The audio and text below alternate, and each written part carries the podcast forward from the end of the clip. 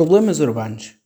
Nas cidades, usufruímos de vários serviços e equipamentos que implicam uma vasta mobilidade da população, que dinamiza vários negócios, gerando assim emprego e proporcionando uma elevada qualidade de vida aos cidadãos.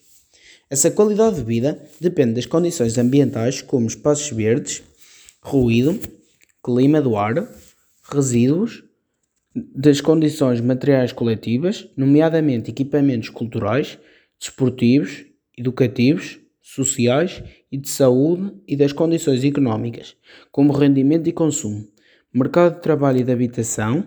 No entanto, existem vários fatores que vão originar diversos problemas resultantes da concentração de imensa população nas áreas urbanas que provocam desajustamento de infraestruturas.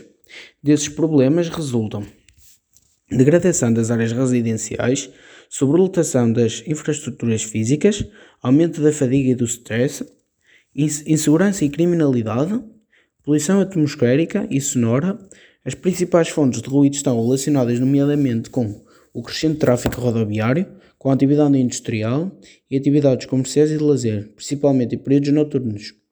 A poluição atmosférica é gerada pelas emissões de gases para a atmosfera, devido à atividade industrial e queima de combustíveis fósseis, promovida por veículos a motor.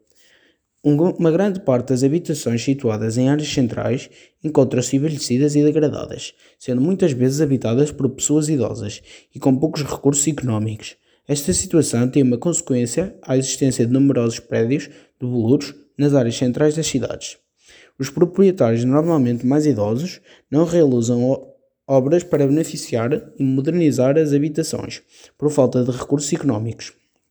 A falta de equipamentos e infraestruturas trouxe muitos problemas pelo forte crescimento da população, que se refletiram na insuficiência dos meios de transportes públicos.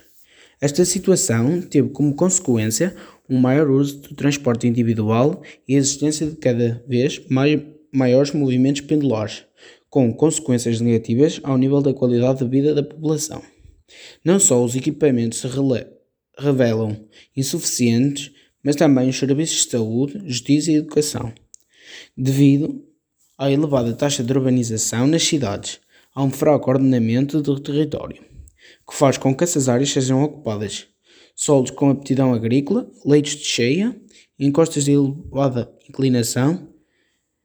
Desta situação resultam vários problemas ligados à diminuição da infiltração e do aumento do escoamento superficial que eleva o risco de inundações urbanas.